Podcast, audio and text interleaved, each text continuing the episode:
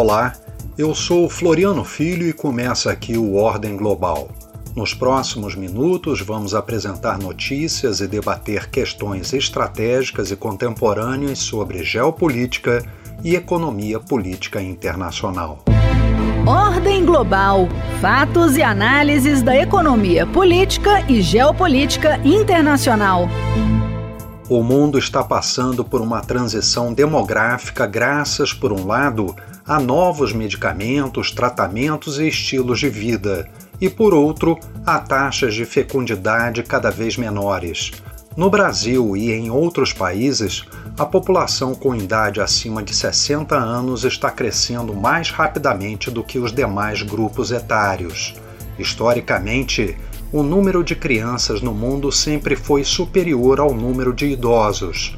Porém, espera-se que em 2050 o percentual da população mundial acima de 60 anos ultrapasse o percentual de jovens de até 14 anos. No Brasil, essa transição deve ocorrer já em 2030, reduzindo a chamada janela demográfica ou bônus demográfico, ou seja, quando uma maioria da população mais jovem tem o potencial de alavancar o crescimento econômico de um país. Em junho, a Comissão de Direitos Humanos do Senado debateu a Política Nacional do Idoso e os problemas sociais e econômicos que atingirão os idosos e o país como um todo. Na audiência pública da comissão, Alexandre da Silva, secretário nacional dos Direitos Humanos da Pessoa Idosa, lembrou que o Brasil já não é mais um país de jovens. Em 2020, pessoas acima dos 60 anos de idade já representavam mais de 14% da população. 70% deles viviam com renda mensal de até dois salários mínimos, agravando o problema da pobreza. Segundo o IBGE, até 2060, os idosos deverão chegar a cerca de um terço da população.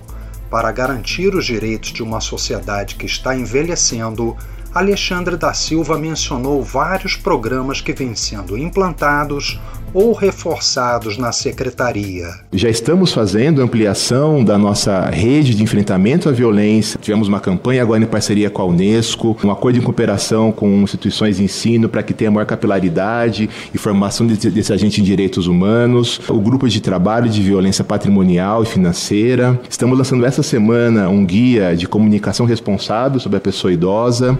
O senador Paulo Paim, do PT do Rio Grande do Sul, que presidiu a sessão, mencionou o caso do Extremo Oriente como exemplo que todos no Brasil poderiam seguir. No Japão e na China, a velhice é sinônimo de sabedoria e respeito. O Ordem Global conversou com Beatriz Kaoru Miyakoshi Lopes, pesquisadora que colabora com o Núcleo de Relações Internacionais da Universidade de São Paulo. Ela terminou o mestrado na USP em 2020 com uma dissertação sobre os desafios do Japão como primeira sociedade superenvelhecida, analisando o envelhecimento, declínio populacional e a condição das mulheres japonesas. Olá, Beatriz. Bem-vinda ao programa Ordem Global. O envelhecimento populacional é um problema mundial ou está mais concentrado em alguns países? Ambos. Ele é mundial e concentrado. O envelhecimento populacional é a maior tendência demográfica no mundo nos últimos séculos. Agora, um adendo: envelhecimento não é problema. Poder envelhecer é um luxo.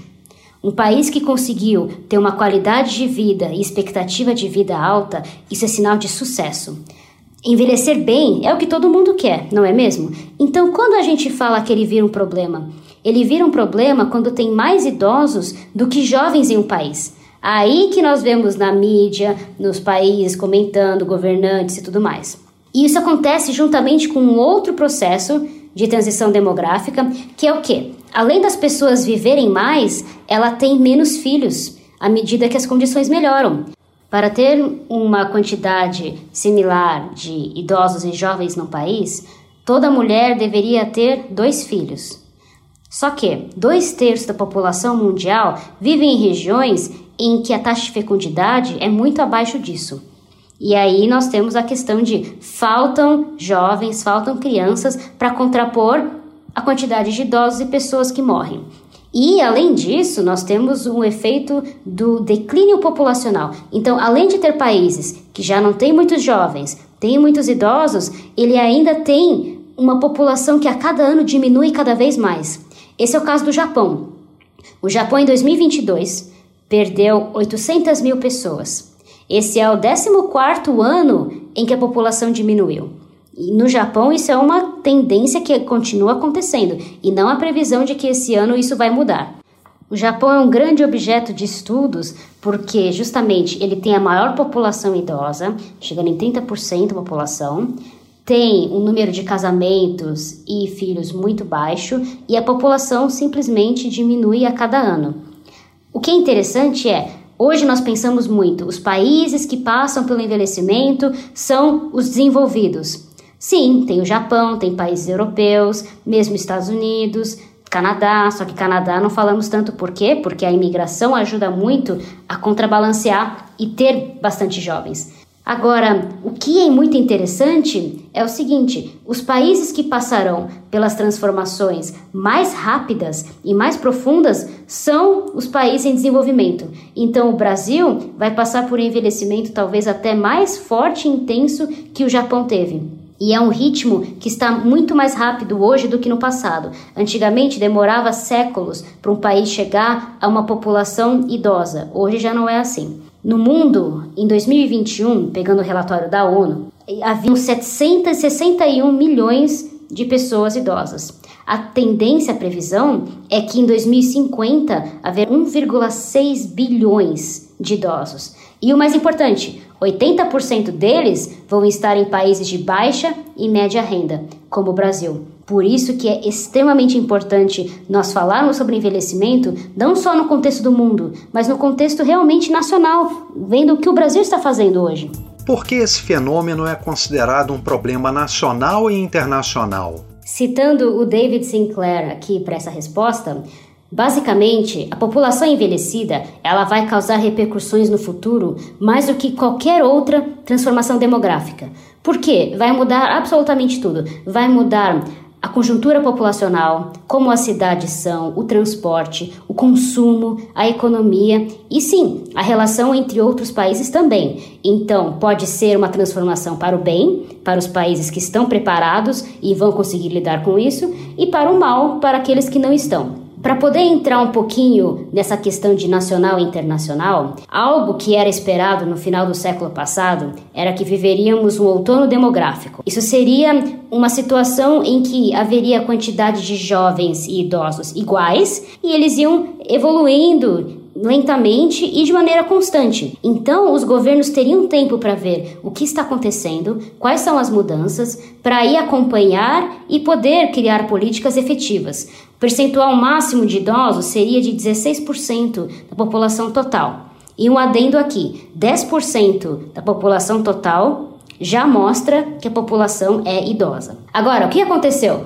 passou de um outono demográfico para o inverno demográfico. E aí nós temos um processo de declínio populacional que é muito rápido e muito forte. E aí isso leva ao que? A população ela diminui rapidamente, tem muitos idosos, poucos jovens, está acontecendo rapidamente, e aí tem uma diminuição na produtividade e um aumento nos custos e aumento de tensão entre as gerações. Então, Nacionalmente, o que, que acontece? Um país que ele perde a quantidade de mão de obra vai ter uma diminuição na produtividade dele e isso vai afetar o PIB também. Vamos pensar num país forte economicamente, como China ou Estados Unidos.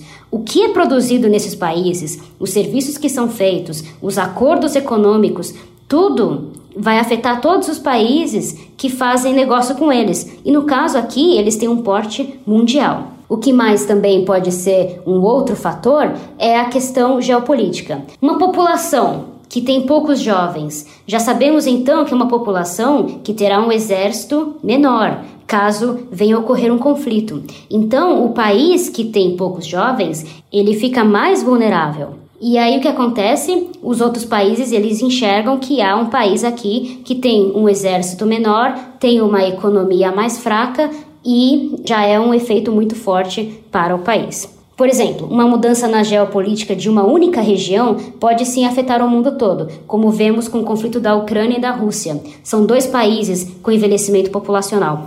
A questão da previdência e do potencial crescimento econômico são as principais consequências desse problema? Não.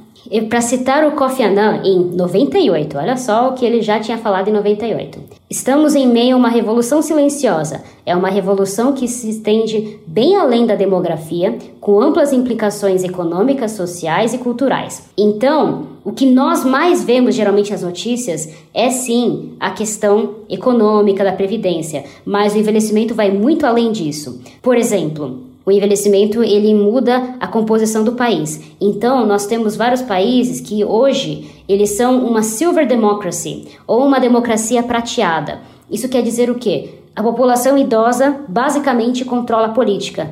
Eles estão em maior quantidade, vão geralmente votar mais nos países que o voto ele é uma escolha, e aí o controle das decisões no país é feito pela população idosa. Por exemplo, o Brexit isso foi um exemplo disso. E temos também o Japão, em que a população idosa ela é contra o desarmamento do Japão, enquanto a população mais jovem é mais pacifista. E aí tem também uma grande tensão entre as gerações. Por exemplo, a população idosa, ela tem uma preferência muito maior por leis e medidas que foquem na saúde, principalmente na saúde para doenças que afetam os idosos. E é muito comum, por exemplo, um menor investimento na área de crianças. No Japão, por exemplo, já tem uma grande falta de médicos que foquem em doenças e condições para crianças, porque já não é mais o foco do investimento do país. Outra coisa também, por exemplo, leis e medidas que são muito focadas para a educação primária já não são populares nesse país, porque não é de interesse para a maior parte da população.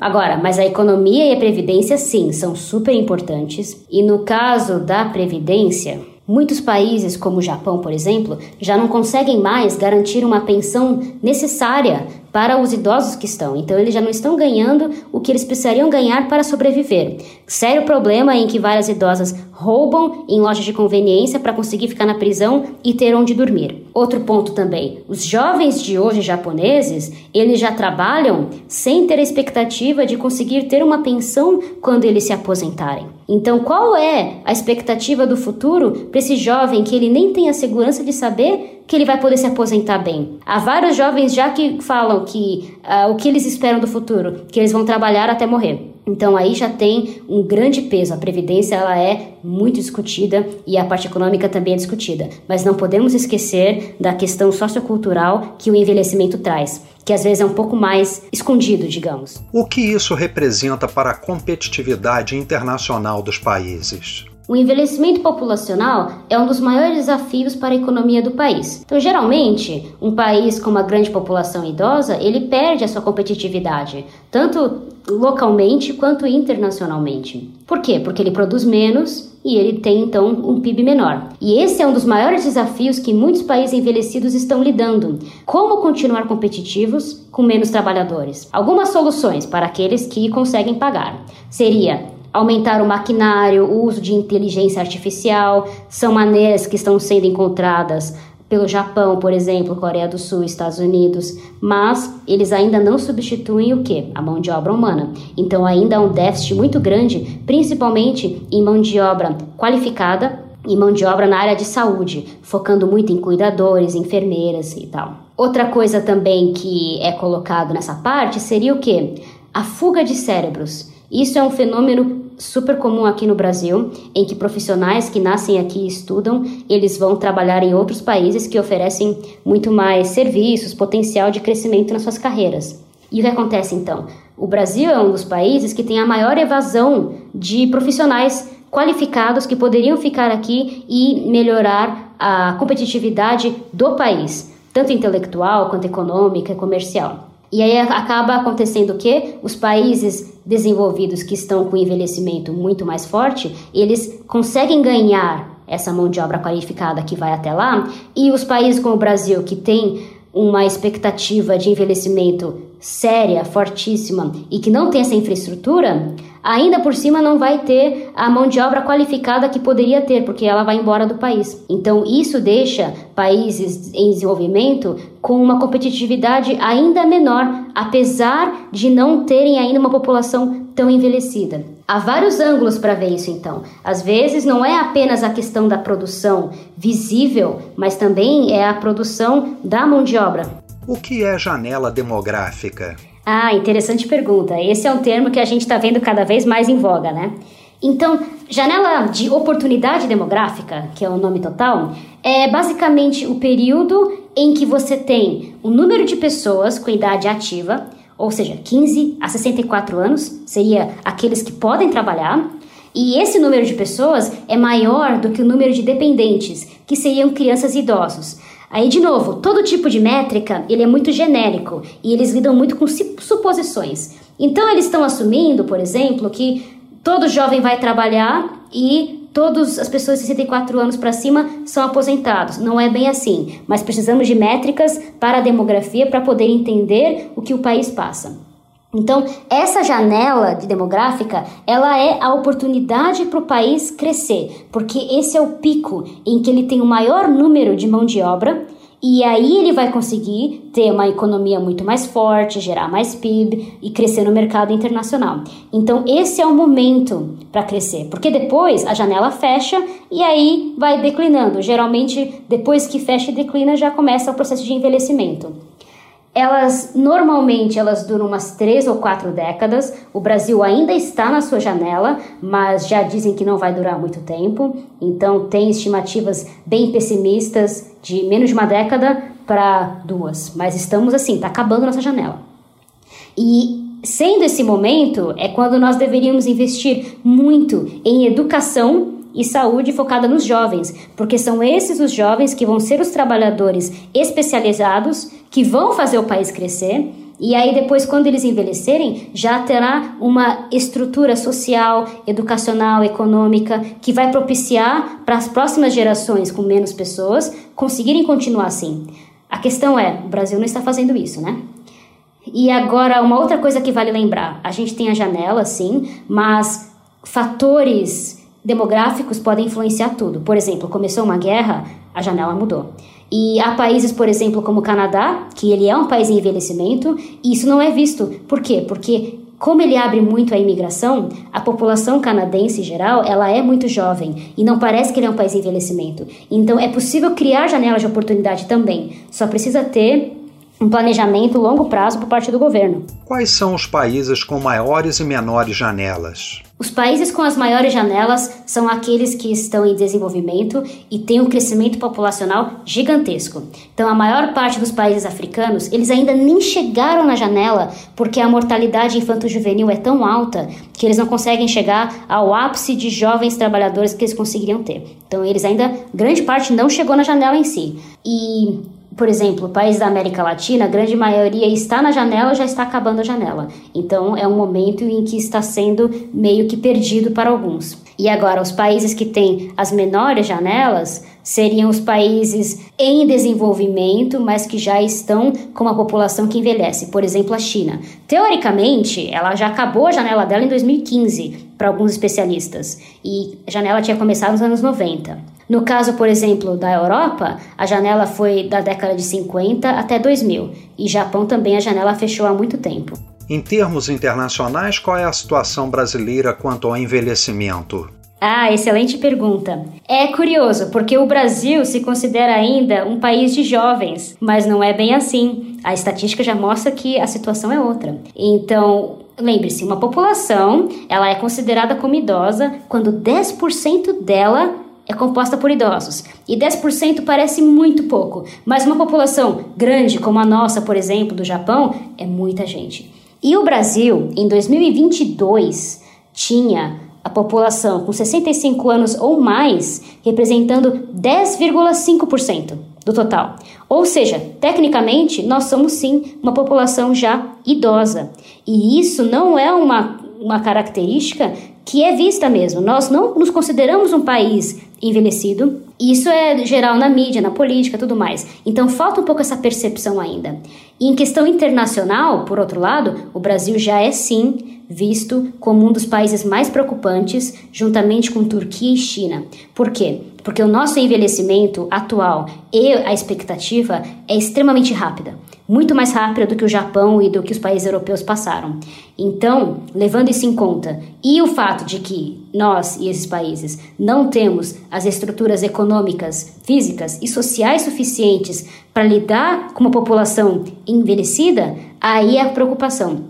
Então é bem interessante, porque se você pega fontes nacionais, o envelhecimento ainda não está muito em voga. Não é um tema que a gente lida muito. E quando lida é aquele, né? Ai que chato, ai que problema, mas é para o futuro. Já publicações internacionais, relatórios, tudo, eles direto falam: o Brasil tem que ficar de olho, porque o Brasil já está envelhecido e não está reconhecendo isso.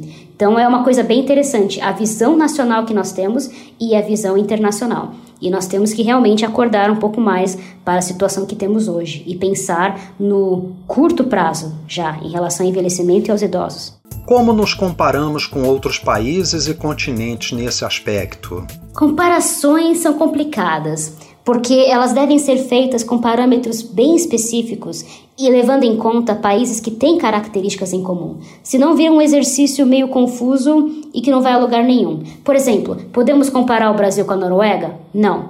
São países com dimensões populacionais diferentes, históricas, sistemas políticos de saúde diferentes, tamanho do país, geografia. Não é um exercício muito interessante. O que podemos geralmente fazer, e é o que os relatórios internacionais fazem, é comparar o Brasil com outros países latino-americanos. Então, por exemplo, em relação à população idosa, América Latina e Caribe no geral tem 9% do total são idosos. Brasil é 10,5. Argentina é 12, Colômbia é 9 e Uruguai é 16. Ou seja, podemos ver que tem países que têm mais idosos e tem outros que têm menos. Mas quantidade de idoso não quer dizer nada. O que quer dizer que importa seria o quê? Qualidade de vida. Então, por exemplo, infraestrutura. Nós estamos na posição 78, atrás de muitos países em desenvolvimento, porque a nossa qualidade de infraestrutura e investimento está abaixo da média do que deveria ser, ainda mais para um país com a nossa proporção e o nosso PIB. Então aí tem um ponto a melhorar. Tem um índice também que é sobre preparação do país em questão econômica, governança e social. O Brasil está na posição 125 de 192, comparando com outros países da América Latina. Argentina 108, Colômbia 111 e Uruguai 53. Primeiros lugares seriam Singapura, seguido por países europeus. Então, novamente, vale a pena comparar o Brasil com Singapura? Não, mas vale a pena comparar o Brasil com outros países latinos e ver o que está acontecendo para nós estarmos tão abaixo comparando, por exemplo, com o Uruguai. Então, é um exercício um pouco difícil. Dando uma resposta, mas não dando muito, poderíamos falar por vários pontos. Demograficamente, o Brasil está bem? Está. Mas a situação não vai ser sempre assim. A quantidade de idosos vai aumentar e essa é a tendência. Em questão de direitos, discriminação ao idoso, acesso a serviços governamentais e de saúde e infraestrutura, não, o Brasil não está bem e poderia fazer mais. E é muito importante a gente focar na desigualdade, porque um dos fatores que o envelhecimento populacional mais afeta é a desigualdade. Então, aquela pessoa que já não tinha acesso a serviços e tinha dificuldade, vai ter ainda mais quando ela envelhecer e depender de uma pensão. Então, isso é uma coisa que deve ser muito pensada no Brasil em questão de política, e não é no longo prazo, é no curto prazo. Um envelhecimento com qualidade de vida pode ajudar na extensão da produtividade dos países? Definitivamente. Mas deve ser uma qualidade de vida para todos os idosos, não apenas para aqueles que conseguem pagar. Não adianta nada ter uma minoria de 1, 2% com envelhecimento maravilhoso e o resto tendo um envelhecimento péssimo, não é mesmo? E vários países, eles enxergam que existe um caminho sim, até para melhorar a economia dele, por meio da população idosa.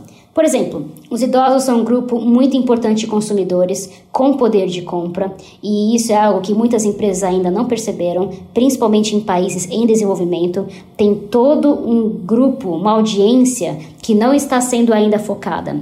E é comum nós vermos cada vez mais quando idosos ficam, mas por que não tem uma coisa assim adaptada para mim quando é legal? Certo? Então aqui entra muito no ponto da discriminação etária. é, em inglês eles falam ageism, que é basicamente isso. O Brasil ainda tem bastante, tem que batalhar isso, que é a questão de, quando falamos de envelhecimento, geralmente ele é negativo.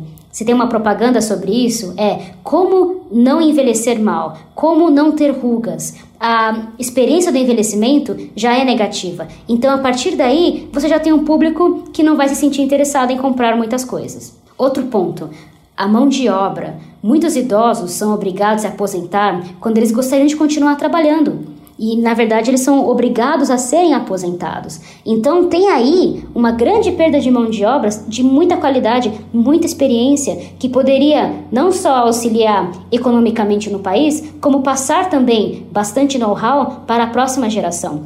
E isso é uma visão que a sociedade e as empresas têm que perceber e se adaptar a isso. Então, por exemplo, políticas para conseguir manter esses trabalhadores e os atualizarem em habilidades que são mais difíceis para eles. Por exemplo, tecnológicas são super comuns nos Estados Unidos, em países europeus, e ao mesmo tempo eles passam o know-how dele de experiência para os mais jovens. Então, essa é uma questão muito forte, manter o idoso no trabalho, porque grande parte quer ser mantida, mas não consegue. E isso também vai combater a discriminação etária, aquela ideia ainda antiga que a gente tem de, ah, não, aposentou, a pessoa já não faz mais nada e fica em casa. Outra que eu também gosto de brincar, assim como a fuga de cérebros, tem a fuga dos aposentados.